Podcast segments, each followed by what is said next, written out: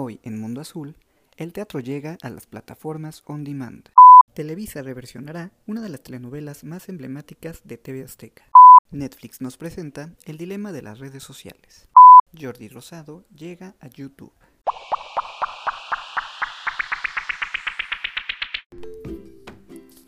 Hola a todos y bienvenidos al segundo episodio de Mundo Azul. Antes de comenzar con todos los temas que les tengo preparados, quiero agradecer muchísimo a toda la gente que estuvo comentando, a los que me dieron sus opiniones sobre el primer episodio. Y una de las recomendaciones que me hicieron fue que un poco el programa se sintiera como si estuviéramos platicando un poco más entre ustedes y yo. Entonces les prometo que a partir de este programa pues eso haré para que entonces esta sensación que muchos me recomendaron que se tuviera pues se pueda lograr. Así que muchísimas gracias, de verdad les agradezco por haber participado en este primer episodio y les prometo que iremos mejorando conforme vaya pasando el tiempo. Y bueno, vamos a hablar entonces del primer tema que les platicaba en los Caesars. Y es precisamente de esta innovación que está haciendo el teatro. Llega a través de la plataforma Teatrix a el mundo on demand. ¿Qué significa esto? Como ustedes saben, evidentemente desde hace, pues ya vamos para un año eh, de tener esto de la pandemia ocasionada por el COVID-19, uno de los sectores más lastimados pues fue precisamente la industria del entretenimiento. Y de esta, de las que todavía más, porque no han podido ni siquiera regresar a tener operaciones normales, pues ha sido el teatro. Entonces, em, han surgido nuevas estrategias, nuevas formas de poder disfrutar, porque no me dejarán mentir, yo soy uno de los grandes amantes del teatro y me imagino que muchos de ustedes también, y lo extrañamos, extrañamos el estar ahí y ser la cuarta pared de una representación de una historia de diferentes géneros. Entonces, Teatrix llega a través de pues el mundo de las aplicaciones en los teléfonos móviles y nos ofrece justamente esto, la opción de poder disfrutar el teatro, pero a través de una plataforma y donde nosotros elegimos en qué momento ver las diferentes historias. ¿Cómo lo pueden ustedes disfrutar? Pues les digo que lo buscan en cualquiera de las tiendas de App Stores de los celulares. Se llama Teatrix. Inclusive me parece que si la ponen como también página de internet pues la pueden encontrar. ¿Y cuál es la forma de operar? Es muy muy similar a lo que se hace en Netflix, en Amazon Prime, en Disney Plus. Ustedes pueden elegir entre una suscripción mensual o anual. La suscripción mensual tiene un costo de 159 pesos y la anual tiene un costo de 1.650 pesos. ¿Y qué van a encontrar en esta plataforma? Hay obras de teatro eh, divididas por géneros, de los que destacan los musicales, los monólogos, las comedias, los dramas. Y para serles honestos, hoy en día la plataforma tiene mucha oferta, principalmente he notado que tiene una oferta de obras de teatro españolas lo cual es interesante también porque bueno están en nuestro idioma y además pues son de otro país eso está muy padre. También hay oferta nacional y tienen otro concepto que también es atractivo y es la parte de pago por evento. Adicional a todas estas eh, obras de teatro que cuando ustedes pagan la membresía mensual tienen derecho a verlas cuando quieran y y en donde quieran. También hay otras obras que se que tienen un costo adicional por así decirlo. Una de estas es sucia y muy chingona historia de amor que hace no sé, desde hace yo creo que unos 4 o 5 años se presentaba en la teatrería en la Ciudad de México y es una obra interesante porque es una obra en la cual solo dos personajes, una mujer y un hombre, actúan y representan una historia en la que se ven involucrados muchísimos personajes, pero ellos son los mismos actores que los interpretan y a través de ellos pues vas conociendo la historia de amor entre los protagonistas. Entonces tiene estos dos conceptos, de Teatrix, como les menciono, es muy atractivo para todos los amantes del teatro, lo van a disfrutar, yo se lo recomiendo, es una nueva forma, sabemos que la industria del entretenimiento está siendo pues todavía una de las que más sufren por todo esto de la contingencia, es una forma de apoyarlos, es una forma de que nosotros podamos seguir viendo teatro y mientras todo esto siga un poco pues en materia de que estén cerrados los espacios, yo les recomiendo que bajen Teatrix, que apoyen el teatro de una manera alternativa. Sé muy bien que en esencia nunca el teatro se va a poder disfrutar tanto como se hace en vivo. Es una sensación un poco extraña, sí, al principio, pero es una alternativa. No deja de ser una opción más y se la recomiendo para que lo disfruten. Entonces, si están dispuestos a vivir el teatro de una manera especial por mientras, bájenla, díganme si les gustó, si no les gustó, qué les pareció o si de plano prefieren mejor esperarse hasta que se vuelvan a abrir las salas de teatro.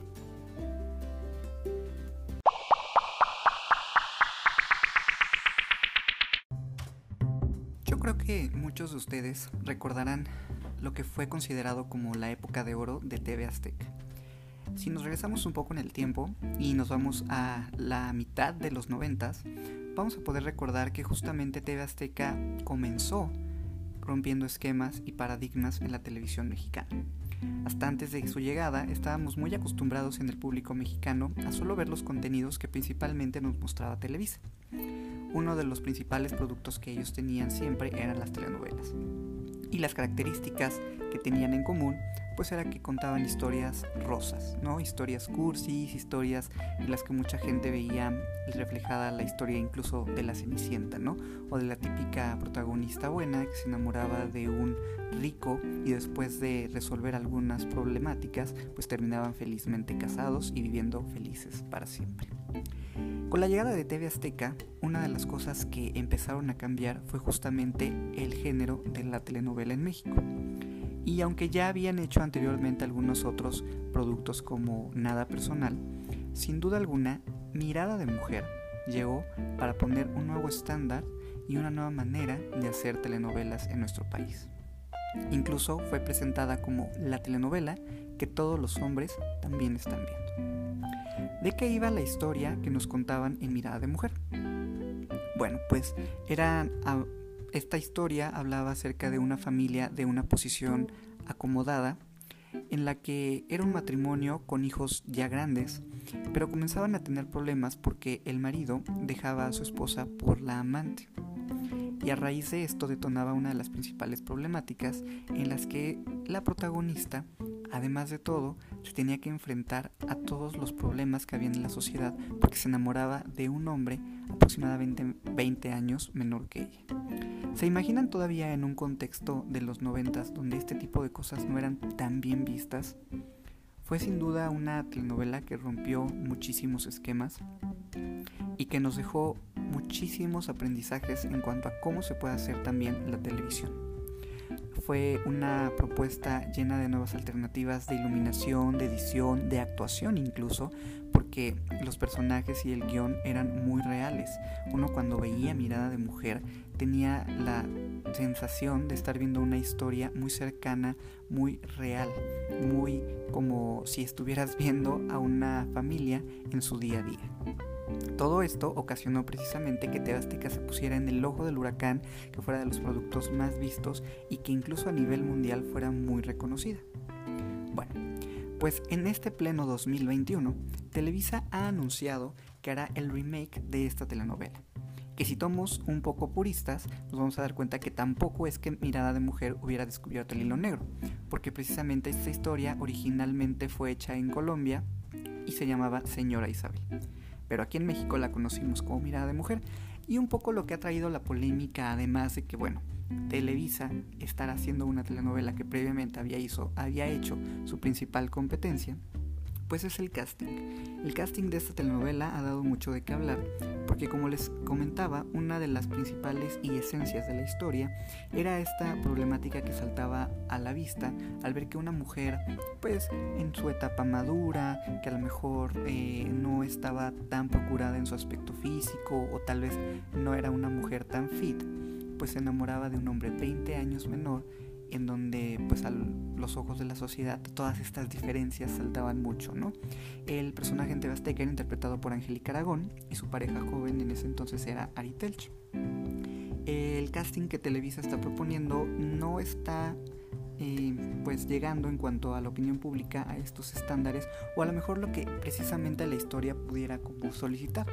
Eh, están proponiendo a Mayrin Villanueva y Marcus Ornelas como esta pareja y una de las principales sensaciones es que Mayrin Villanueva pues no es una mujer que pueda dar este tipo de personaje, ¿no? Porque Mayrin Villanueva realmente se sigue viendo como una mujer muy joven, muy conservada y al momento de ponerla con un actor como Marcos Ornelas, pues no se va a ver tanto esta diferencia que sí se lograba representar con Angélica Aragón y Ari Telch. Yo soy seguro que muchos de ustedes llegaron a ver Mirada de Mujer o han escuchado hablar de esta historia y me gustaría saber qué opinan ustedes. ¿Realmente están de acuerdo en que Televisa pueda llegar a acercarse a ser un producto similar o incluso mejorar Mirada de Mujer? Recordemos que los estilos de Televisa no son tanto como presentar historias, últimamente sí, un poco más realistas, pero bueno, nunca han dejado de ser la fábrica de sueños, sus melodramas son un poco más fantasiosos, un poco más eh, puestos en la ficción. Y Mirada de Mujer sin duda representa un gran reto para Televisa, entonces yo la verdad estoy muy expectante, eh, el casting no me gusta, no estoy de acuerdo con él, pero bueno, habrá que ver cuando Televisa ya la ponga en producción y nos presente en los primeros capítulos para ver qué tanto o incluso hasta el final podrá lograr un buen resultado o si de plano fracasaron. Cuenten ustedes qué piensan de esta decisión de Televisa, les gustaría verla, no la van a ver de plano, no saben que es mirada de mujer y quieren ver esta telenovela que ahora se va a llamar Si nos dejan. Escríbanme, mándenme mensajes de voz y comenten qué opinan.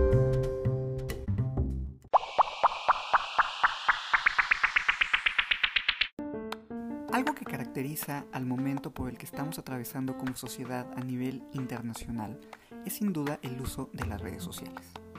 Todos los días se vuelve más común que gente de diferentes generaciones esté descubriendo plataformas como Facebook, como Twitter, Instagram, TikTok y muchísimas otras, incluso hasta aplicaciones en las que se pueden tener citas que ya no serían como citas a ciegas, pero bueno, para descubrir a su media.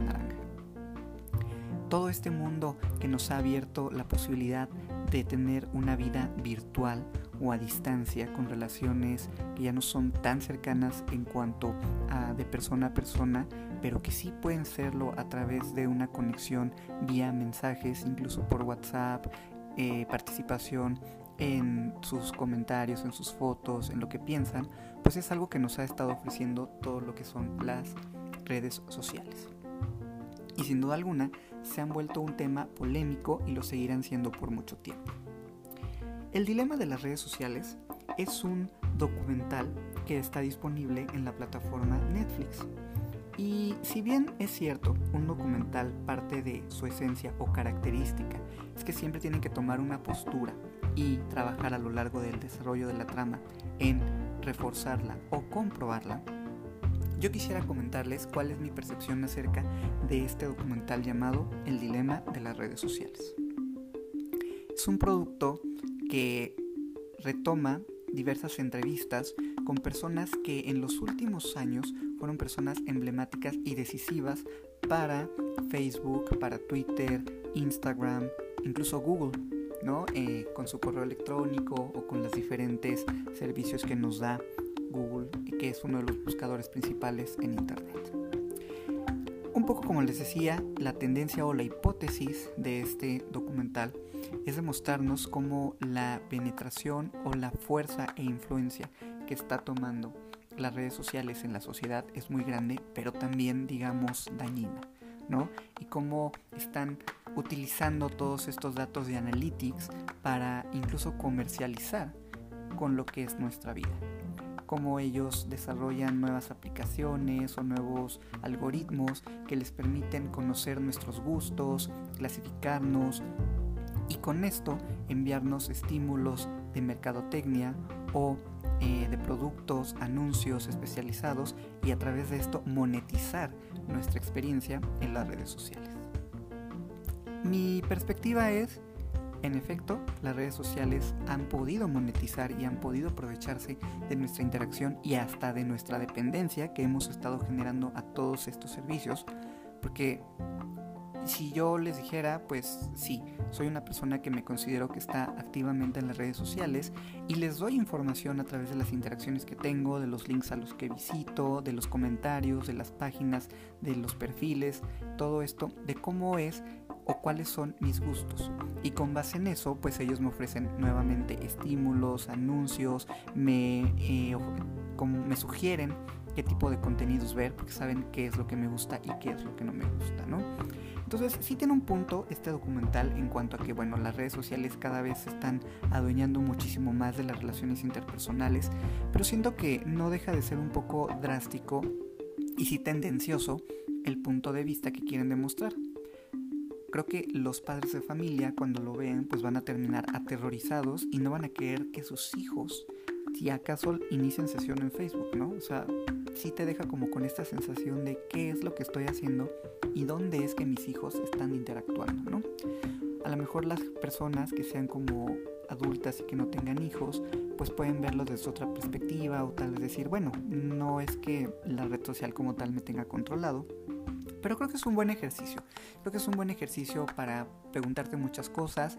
Eh, tal vez muchísima gente no sabía que tanto tu interacción o tu exposición en cuanto a tiempo, pues puede hacer que estas redes sociales te vayan clasificando y de alguna manera tú te vuelvas un producto o una opción para monetizar muchas otras cosas, ¿no?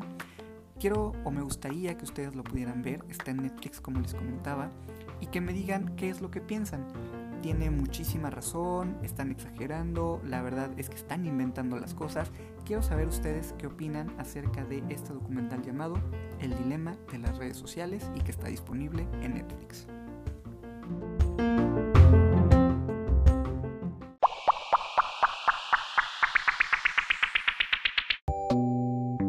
Hoy en día, sin duda alguna, uno de los medios de comunicación que más se han convertido en un referente para todos es YouTube. Este modelo de visualización de contenidos nos ofrece la posibilidad de poder ver cuando queramos y donde queramos un sinfín de videos, ya sea creados por grandes compañías o incluso contenidos que son elaborados por cualquier persona. Vas a tener un canal, cumplir con algunas reglas que ellos ponen, de convivencia por así decirlo, para que tú puedas tener la posibilidad de subir tus contenidos expresando mensajes, ideas, propuestas que tengas e incluso monetizarlas cuando ya tienes un buen número de seguidores y de views.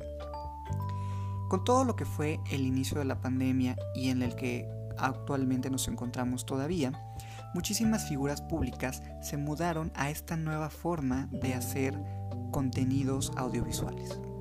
Uno de ellos en nuestro país es Jordi Rosado, a quien me imagino que muchísimos de ustedes lo pueden ubicar principalmente por un programa que rompió esquemas y también se convirtió en un referente de los late night shows en México. Otro rollo. Jordi Rosado ha pasado por diferentes etapas después de terminar con este proyecto que fue para él muy emblemático. Eh, ha coescrito libros de eh, pues temas psicológicos y que sirven como un referente para principalmente los adolescentes. Ha también hecho otro tipo de programas en televisión cerrada, en canales como Unicable. Pero sin duda alguna, hoy en día está siendo uno de los principales exponentes de esta plataforma en cuanto a entrevistas con personalidades del medio del espectáculo. El programa se titula La Última y nos vamos y es un programa que generalmente dura una hora, una hora y media. Eh, su periodicidad es semanal y está disponible justamente en el canal de YouTube que se llama La Última y nos vamos con Jordi Rosado. Ustedes lo pueden buscar así y lo encuentran. ¿De qué va? Realmente pues no es que haya descubierto el hilo negro de cómo hacer este tipo de programas o contenidos, en realidad hay muchísimos más que también te ofrecen esta posibilidad de ver y conocer a los artistas a través de entrevistas, pero creo que una de las particularidades que ha tenido él es, o que tiene a su favor, es el tener una personalidad que a sus entrevistados les resulta muy familiar, muy confidente y logra tener entrevistas muy cercanas donde las personas como se sienten tan cómodas siendo entrevistadas por él, pues han tenido la oportunidad de abrirse de una manera distinta y contar algunas cosas que inclusive, aunque en algún momento de la vida nosotros las llegamos a escuchar, pues ahora las vemos o las escuchamos de viva voz. Esto es algo que hace muy especial las entrevistas de Jordi Rosado. Eh, no tiene muchísimos todavía programas o bueno episodios que ustedes pueden ver pero de entre las personalidades que recuerdo que ya he entrevistado están, por ejemplo, Lidia del grupo OV7, eh, Facundo, eh, también está, ha estado Tatiana, eh, Mijares, Faye, ha tenido también a personas como Chumel Torres, que en el mundo de las redes sociales y de todo lo que tiene que ver con el internet pues es también muy conocido. Entonces tiene una peculiaridad, tiene un estilo que creo yo lo hace destacar de todos los otros programas que te ofrecen este tipo de contenidos e incluso logra en algún momento dado que la persona que está siendo entrevistada se vea o se note muy vulnerable, que se abra tanto a esta oportunidad de platicar muchos temas que a lo mejor antes no los habían tocado a profundidad, que podemos ver a muchas personas que no considerábamos tan sensibles, pues hablar de una manera distinta de los problemas o de las cosas que han tenido que pasar a lo largo de su trayectoria artística. Creo que es un muy buen programa, me gustaría saber qué opinan ustedes, han tenido la oportunidad de ver este tipo de entrevistas de Jordi Rosado, les gusta, no les gusta, es una personalidad polémica que a muchísimas personas sí les agrada, a otras no tanto, lo estigmatizan, dicen que pues no es un buen comunicador o referente en cuanto a líderes de opinión, entonces me gustaría muchísimo saber qué opinan. A mí la verdad me gusta, he tenido la oportunidad de ver muchísimos de sus programas, eh, encuentro estos puntos a favor y estos como diferenciadores. Entonces a mí sí me gusta su dinámica. De, de pronto te llegas a pasar un momento y dices, ay, ya se me pasaron dos entrevistas o ya había tres personas. Pero es tan agradable la forma en la que tienen de platicar que pasa el tiempo muy rápido, disfrutas estas conversaciones y creo que es una buena opción que les puedo recomendar para que vean en YouTube, sobre todo en estos tiempos que a lo mejor nos sobra mucho tiempo pueden disfrutar esta opción que nos está dando Jordi a través de su producción, la última, y nos vamos.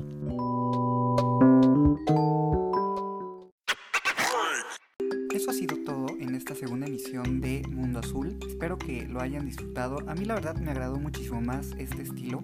Siento que sí es como más padre pues sentir o tener esta sensación de que estamos conversando y tal cual me lo imagino, ¿no? Que pueden estarlo escuchando, no sé, haciendo ejercicio, tal vez en un momento de pausa en el día o cuando ustedes quieran sentirse un poco más tranquilos y tener esta como sensación de que pues estamos platicando y conversando acerca de todos estos programas, opciones que les platiqué el día de hoy. Por favor, síganos escribiendo, mándenos mensajes, díganos qué les pareció. Si ustedes tienen alguna recomendación de algún otro contenido que les gustara que platicáramos, eso también nos va a servir mucho para enriquecer los contenidos de los próximos episodios. Y les agradezco muchísimo que nos hayan escuchado. Nos vemos en la próxima emisión de Mundo Azul y nos vemos muy pronto.